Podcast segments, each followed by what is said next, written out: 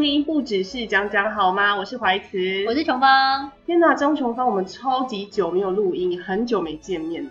对啊，就是现在因为疫情趋缓，我觉得我们就可以开始复工。对啊，不然大家可能以为我们节目停了吧？是可以停啊，没有啦。你说什么？这句我会剪掉。是绝对不能停的，因为我们不只是讲讲好。对啊，对啊。那前一阵子你有封奥运吗？有啊，我每天都有看。真的假的？你最爱看什么？桌球。桌球吗？对对。Why？因为我觉得桌球很刺激，就是它球速很快，然后不管是单打还是双打，都是你知道看到这个吓到我小孩子被我吓到吓傻，因为我在那哇一直尖叫。哦，我跟你讲，我跟小弟一起看奥运，我会被他烦死。为什么？因为他输球他会哭，哎，很夸张吧？超级。他是支持哪一位？当然就是任何中华队啊，任何中华队他都支持。然后只要输，他就会这样子，怎么这样？哦，然后就在那边，你知道，这样很好啊，他很有爱国心。可是很很烦，你知道吗？因为他会在旁边一直配音，然后因为我已经看的是东森了，然后已经丁元凯已经话很多。然后旁边还有一个人在不停的在那边，然后配音，就会让人家觉得有很烦呢。那你为什么不看艾尔达？因为我家有艾尔达球评啊，评就是在旁边转播的一些转播员或者是一些专业球评，他们都很冷静，说哦，看到这一球，呃，那个云如云如也是打的不错，就是 他们不叫他小林同学，他们叫他云如这个反手拍，嗯，这就是他的强项。这样子不是很冷静吗？可是就是比较不会让你情情绪起伏那么大的。可是我比较想要刺激感，那你就看丁元开。对对对，我就看丁元开。可是因为小弟真的太啰嗦了。嗯。就是你知道，因为他们比如说别别国选手不是也很喜欢哦哦，就是会有一些他们自己的那个，对对对对。然后他就会说他叫什么叫啊？怎样？哦，在帮我们加油吗？谢谢你哦。对对的。那我就想说烦不烦？可以安静点吗？不能就看吗？我觉得小弟这样其实算蛮投入的，他很投入。对我，可是我觉得看运动比赛本来就是要这样子，他才会有才会有感觉嘛，不然你这边看然后就无感，那那干嘛看呢？是没有错啦，好了，但是他相对有点吵，就是有时候，如譬如说输球，所以就让人家蛮烦躁的。他会哭就对，他他哭，然后你还要说干嘛这样？他就会说什么那就输了，怎么会这样子？那你就要跟他机会教育啊。我有，我有。说输了没关系，我们拿铜牌也很好啊，就是没关系，就是下次再来啊，输赢不是最重要的。可是我我那时候啊，就是在看小林同学的时候，内心有得到非常大的启发。真的哦，因为小林同学的爸妈其实他们都是一个是校长，一个是老师。对对对对对，我看他妈妈好像有接受媒体采访。嗯，对啊，那他妈妈也是蛮用心的栽培这个小孩，对，因为他好像说要辞职，然后便是说陪他去世界征战什么之类的。哇塞，对啊。可是我在想啊，就是如果是教授啊和校长的小孩，照来说他应该是也蛮会念书的啊，照理说。对对对。然后，但他们竟然愿意让他就是在家自学，就是上午上课，然后下午就是练桌球，从小就发现他有这个天分之后，他们就决定要这样子做。一般的爸妈怎么可能愿意？就觉得哦，还是好好念书啊。那桌球我们就是加减打，你有兴趣就譬如说去个校队，嗯，还是什么的，不会说叫他呃，就是专心要把这件事情做好。我觉得是我们那个年代的爸妈比较偏向这样，就是呃，会觉得读书才是第一嘛。那你这个变是说啊，兴趣这样。可是我觉得像现在啊，比较比如说像我们这个时代的爸妈，或是小林同学的爸妈，因为小林同学也不算是我们这个年代，他也才十九，他十九岁，对啊，所以他们的爸妈比较开明一点的，或者是说我觉得比较有想法的，他们应该是说从小会观察小孩喜欢什么，那是他真的打得很好啊，老实说他打超强的，他超强的，所以既然他这么厉害，那当然是要让他好好去发展，所以我觉得他爸妈这样做很对。但当然，他的训练之路也是蛮辛苦的。我觉得，我反倒会觉得爸妈这一点会比较会有点舍不得吧。有些爸妈会觉得，就是小孩这么累，就差不多，真的要让他这么累吗？对对 对。可是，像如果小孩真的喜欢，或者说你真的希望他未来可以走走出一条自己的路，我觉得这个可能就是必须。但不不是说每个小孩都可以像他一样这么确定自己喜欢的东西。对对啊。可是我觉得也有可能，有些小孩可能就是哦，我蛮喜欢的，可是还是、嗯、就是不见得会说哦，我以后就是要朝着这个什么国手啊，还是什么这个路，那可能是他爸妈看见他的才华，对，所以觉得说我来帮，我先来帮你选择这一条路，你可以试试看。对啊。可是我觉得以一般的爸妈，假设说今天我小孩他也会念书，然后他也会打桌球，我就会觉得哦，那两个就是可以一起发展啊。嗯、我不会一定要他就是哦，那你就好好练桌球，就专心练桌球，然后特别花十几万帮他请教练来教他。嗯、我觉得我可能就不会办到。嗯，因为我觉得念书也是蛮重要的。我觉得念书蛮重要的、啊，我相信他爸妈也没有叫他不要念书。哦，他们就是早上自学，然后下午特地花，就是他特别花钱请大陆来的教练来教他，嗯、然后每天都要练六小时。对啊。如果是我的话，我就觉得没必要啊。嗯，我觉得这是有两个可能啦。第一个就是说，他爸妈真的有看到他的天赋。一个人有天赋，他其实浪费是很可惜。对对，那如果说他真的可以好好发展他的天赋的话，我觉得就是何乐而不为呢？嗯、那如果小孩也喜欢，他没有说，他也没有说，好像爸妈在逼他或者怎么样。因为通常成功之后，很多小孩他们都会感谢说，谢谢我爸妈当年是有这样栽培。像周杰伦，他这么厉害，嗯、他也很感谢他爸妈妈妈当时小时候就有逼他练，比较严比较严格的，不是说你随便弹弹，不是这样，就是比较严格的。让他去练这个琴，因为没有他妈妈的话，就不会有今天的周杰。嗯、那如果没有小林同学爸爸妈妈，我相信也不会有他今天的成就，不会让大家觉得这么赞叹他的桌球的球技这么厉害。没错。对啊，那我觉得，可是念书也不是说就不要念，因为像我之前有也有讲过我的看法，嗯、我觉得念书是一个人的涵养，对，并不代表说我现在念书，我以后就是要变成一个数学家。我觉得会比较少。的几率是这样，当然你有可能是非常喜欢数学，我觉得你以后可能变成一个数学系的教授，我觉得很棒。可是并不是说你就是这几科国文什么英文就是给我念好，我觉得这已经不是现代教育的趋势。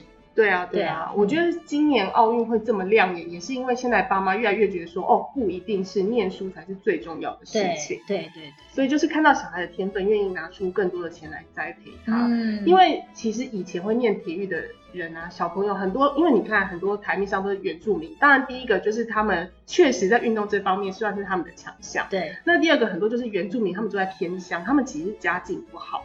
那如果你去念体育的话，哎，你或许在升学路上可以少花很多学费，变成说他们的一个机会，就变他们一个机会。对对，可是现在好像已经渐渐开始有点不一样。嗯、可是我我就一直在想说，现在家长真的能够做到说，我如果发现我小孩有某一样的天分，是我可以让他哎把书本变成第二，然后他的那个真正的才华变成第一啊？你觉得你做得到吗？可以不可以？因为我我是。我自己会希望我的小孩可以发掘他的天赋，像我们看很多电影或是很多书或什么，其实都都会在讲一个观念，就是每个人生来他是一个有有有对有与众不同，你要你要去发掘你自己跟这世界上这么多艺人的不同，而不是跟大家追求相同。因为像亚洲的小孩，像日本啊、韩国啊，或是大陆、中国的台湾，就大家都会比较怕跟别人不一样，就是会希望说我，尤其是比如像日本。好对啊，他们就会比较求同文化嘛。然后我就是跟大家差不多，然后希望可以在班上是功课比较好，就是、嗯、对。可是我会觉得，其实应该是你受的教育不再局限于是这么简单的这几个学科，而是就是多元的教育。然后你在这些多元教育当中，你可以发掘你自己的天赋。我觉得这才是教育真正的本质。对对啊，那你你发掘你的天赋，那你当然不会说你都。哦、一个字都不会写，一个都不会念，这 就就是没就比较没水准嘛。对，对，应该不是这样，因为就是呃，教育是这加深一个人的素养，一个人的涵养，然后有这些涵养之后，它会让你整个人的质感在提升。嗯、那如果你又可以发掘你的天赋，我觉得这就是这一生就比较不会有遗憾。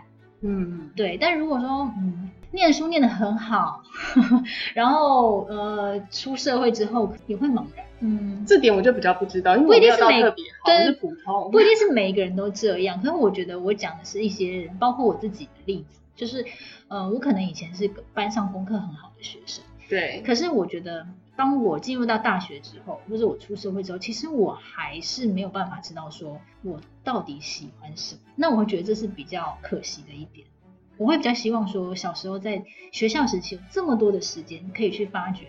你的兴趣，那当然家长要支持，对，而且也不是说每一个人都可以很确定自己喜欢什么，是，对啊，所以我觉得就是要用心在发掘这一块。像我现在就是面临到小弟非常多元的兴趣这个部分，对，这样也很好啊。但是小孩其实就像你刚刚讲的，很容易就是玩一玩就不玩，就三分钟。对对，三分钟热度。因为我本人自己也是这样，所以 所以我非常了解小孩的心情。然后那个时候，嗯、反正小弟他就什么都想要学嘛，嗯，什么都觉得他好像有兴趣。嗯，但我现在发现他最最持久的，目前为止最持久的应该是围棋。嗯，因为他围围棋原本是在学校社团上，因为我妈那时候就说、嗯、啊，去去上围棋，上围棋的小孩比较聪明，嗯，因为他们需要用一些。呃，就是譬如说棋谱啊、战术啊，然后去思考。然后我就想说，哦，好啊，那他也愿意的话，就试试看。结果没想到他学了之后，哎，他很喜欢。然后后来还直接跟他们学校的那个老师开的班就开始去上。嗯。然后现在已经也差不多上了一年有了。嗯。然后他还是很很喜欢。嗯。他就说他以后未来要当职业骑士，因为他会看《麒麟王 》。我是觉得还不错啦。然后我觉得就算以后没有。做到你呃你的兴趣也没有关系，因为或许你可以从这个东西当做一个基石，然后再去延伸你其他可以在这个社会上立足的点，而不是就是茫茫然说我什么都不错，可是我我不知道我要干嘛。嗯，对，呃，如果有发掘自己的一个兴趣或什么的，其实像现在很多工作都已经不是传统的一些上班族，而是他自己知道他自己的优势在哪里，然后可以结合一些。比如说未来发展，像我们以前也不会知道现在电商这么发达。现在我们以前小时候哪.哪知道什么手机、电脑这些？对啊，根本就没有。对对对，所以等到十年之后，世代又不一样。对啊，像小弟有时候就跟我说，他想要开 YouTube 频道，然后就被我拒绝。我说我可没空帮你拍这一片，别闹了。所以我觉得像现在小孩就会觉得当 YouTuber 好像还不错啊，或是对，但是可能十年之后又是另外一个世代了，又是另外。反正重点就是他喜欢这个东西，我觉得很好，因为他可以花很多时间在这个上面，而不是去无为无为无为吗？对啊，对啊，对啊。我觉得另外一方面也要爸妈就是需要预备一些资金，因为像小弟现在他他上围棋，然后呢他又跟我说他想要上弦乐。然后我就说为什么要上弦乐？他就说他就是想想试试看。然后我就、嗯、哦好吧，我就说可以啊，那你要参加弦乐，他就让你参加。然后上礼拜我们也去甄选，嗯、然后老师就看了他的节奏感，觉得还不错。然后就看了他的手，说哎你的手还蛮蛮有肉的，很厚，嗯、所以就让如让他如愿以偿选到他的中提琴。嗯，然后他就跟我说妈妈，你知道为什么要选中提琴吗？对，我就说不知道。他就说我觉得。应该就是中提琴，我现在练会了，以后可能就很会弹吉他。然后我就是想说，什么这两个有什么关系吗？我就说，呃，没有哎。我说，其实吉他好像应该比较简单。他就说，是吗？然后我就说，对，因为吉他它有一格一格的，让你知道说哆瑞咪发嗦在哪里。可是弦乐器其实像小提琴、中提琴那是没有的，就是你要去。想一下他那个，你，要自己感自己抓，对。然后他就说，哦，Oh my God。可是如果他比较想要学吉他，为什么不让他直接学吉他？因为没有小小朋友没有在学吉他。我那时候跟他说，要不然先弹乌克丽丽。乌克丽丽，对，他不要啊。而且我们家还有两把乌克丽丽，手工做的。那你就先让他学写弦乐吧。我觉得啦，我觉得小孩其实会有很多要求，或者是想要提出，可是刚好也借此让他们学习说一个责任感，就是说，嗯，你要练这个东西，你也不是随便讲讲的，你也要练出一点东西给妈妈看啊。你不能说哦，这个我也要，这个我也要，然后到最后就是一直在闹。那这样就是你也可能要跟他达成一个协定，就让他学习说，其实学习这个东西你也是要付出一些代价，就任何东西你是要付出努力才会得到成果的。也许小孩可以从这这一个过程当中，他可以学到学到这个精神。我是觉得还有另外一个需要反思的地方，就是因为我小时候也是想要学钢琴，我就跟我妈提出要求说我要弹钢琴。我也是哎，对，然后我妈就答应了嘛，说、嗯、好啊，那就让你去上。然后上一上之后，我就不想上，我就跟她说我没兴趣了。嗯、然后可我妈就说不行，你花了我这么多钱，就是要给我继续学下去。嗯，然后我就说可是我真的不想练，我妈就。坚持要我一练，我跟你讲，我那时候在国小就不想练了，嗯、大概是四年级还是五年级的时候，嗯、我印象，我妈就说不行嘛，然后我就一练练到国三，很好啊，可是我很痛苦啊，因为我根本没有兴趣。最后得到的一个结论就是，其实你是没有兴趣。我觉得没有兴趣，而且我觉得我也没有这方面的天分，嗯、就是我可以学，可是不厉害，我自己也、嗯、我自己也感觉得。出来，然后我前几天跟我妈谈到这件事情，我妈竟然不记得她说我拿你没有跟我讲说你不要学了吗？我就说我有，我讲了好多次，然后我还跟她说那个老师太凶了，因为他会骂人，也会打人，嗯，然后我就说让我很没有兴趣，因为小朋友其实也不太喜欢老师很凶有压力。然后我就想说，哦，如果今天小弟真的学一学他没有兴趣的话，我会我会尝试跟他沟通吧，嗯、就是为什么？因为有可能是老师太凶，那就换一个老师。嗯、因为我觉得老师是很大的问题，我那个时候不想学，很大的问题就出在那个老师身上，我觉得他给我很大的压力。嗯、另外一方面就是也有可能是太难，像我他之前去上英文，然后是学程式。就是有点小朋友写程式这样子，然后他以前都上的很开心，有一天他忽然跟我说他不想上，嗯，然后我第一次听我就没有理他，然后第二次就第二堂课他又跟我说他不想上，我就觉得不对，怎么会这样子呢？我就问他说为什么不想上？嗯，他说好难哦，现在老师忽然教的好难，我不会。嗯，所以我就跟老师讲说，哦，老师那个他好像觉得太难了，可不可以就是让他简单一点？嗯哼哼。然后老师一听就立刻调整。然后那天下课回来，我就问他说，那今天怎么样？他说今天很 OK，他都他都会用。然后我说，所以那你还有不想学吗？他说没有。对啊，所以我觉得可能在跟小孩的沟通上也很重要，就是说。老师教的这个难度是不是太难，或者老师是不是太凶？那如果这些问题都都有这些问题，那就是家长要去帮小孩解决问题。对。但是如果都没有这些问题，是小孩自己不要学的话，那就是小孩真的不想学。所以可能就是要达成一个共识，就是家长要很。费心思啊，我觉得这是现在养小孩累的地方，嗯、就是心很累。以前爸妈才鸟你了，你就是给我念。对，就变成是你永远都在陪 陪小孩，或者你要花很多心力去关注小孩的这个学习过程。对可是我觉得小孩同时他也是要给父母一个反馈，就是说，呃，你们可能可以达成一个协议，比如说一个成果展或怎么样，你至少要练到这样子，然后让妈让妈妈知道说，哎，你是真的有心想学，或是你有你有练到一个怎么样。或者是你就是真的很有兴趣这个东西，你就一直学一直学也也 OK 啊，对啊，但嗯，就是我觉得要有一个平衡在啦。对啦，对对对，要不然就是一直在给料子，对，不然就是一直在 或是一直在浪费时间。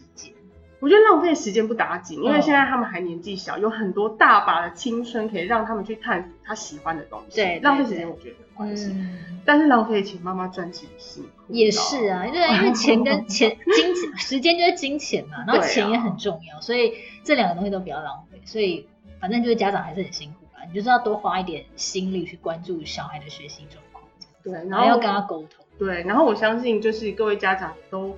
希望说，哎、欸，以后我小孩就不要只是一个书呆子，他可以有多元的兴趣。嗯、但是你就是真的要花很多的心思去想，然后去看、去观察。嗯、因为我觉得不是每个小孩都像小弟这么有主见哦，就是哦，我想要怎样，嗯、我想要怎样。很多小孩是不知道自己要干嘛。对，那就是父母亲要去从旁协助这样。对，或许可以多上一些社团课啊，然后让他看看，哎，他有没有这方面的兴趣。就是我觉得，如果说他没有特别喜欢这样，哎，那没关系，我们下学期再换一个。对啊，就多元尝试看看，总有一天他会发现，哎，这个东西我很有兴趣，他愿意花比平常别的事情多两倍的时间、三倍的时间，那就表示他对这件事情是喜欢的。嗯，那我们就可以好好的朝他朝这个方向让他去发展。对。所以希望大家都可以变成小林同学，就是在各个领域的小林同学了。真的。对，但是其实像我之前有看他他的一个访问吧，那他就讲一句话，其实我听了之后也蛮感动的，就是他说他，因为我我看奥运的时候，我都觉得他好累，就是一直在一直打一直打嘛，就是你可能这这一场打完，你下一场还要拼什么什么什么铜牌战啊。啊，对对对。我就觉得压力超大的，结果没想我看那个那段访问，我整个。很 shock，嗯哼，他就讲说，其实我一年三百六十五天，唯一可以休息的一天就是比赛那一天。哦，对，他有那我就，妈呀，天哪，你这你平常训练是有多累？他平常就是一直就是一直在练六角形嘛。对，所以我觉得这也给我一个很深的启发，就是说一个人他要成功，或是他的才华，或是他的兴趣要厉害到让大家看到，其实他背后要付出的努力是非常非常。没错，嗯、不是说天才就是好像可以。对对对，所以这就是一个学习的过程吧。就跟小孩子讲说，你你你要你要有什么，你必须要有代价。但也不是说你一定要有什么，你也可以纯粹把它当兴趣，我觉得也 OK 啊。对啊，就是因为当个平凡人也是也很也很 OK，也很重要。对，也很重要，就是不要把自己搞到压力很大。真的，嗯。好啦，以上就是我们今天的分享哦。希望大家都可以让自己的小孩找到自己的兴趣，然后在自己的人生上走出自己快乐的道路。对，嗯，别有一番事业。我们就下周见啦，拜拜，拜拜。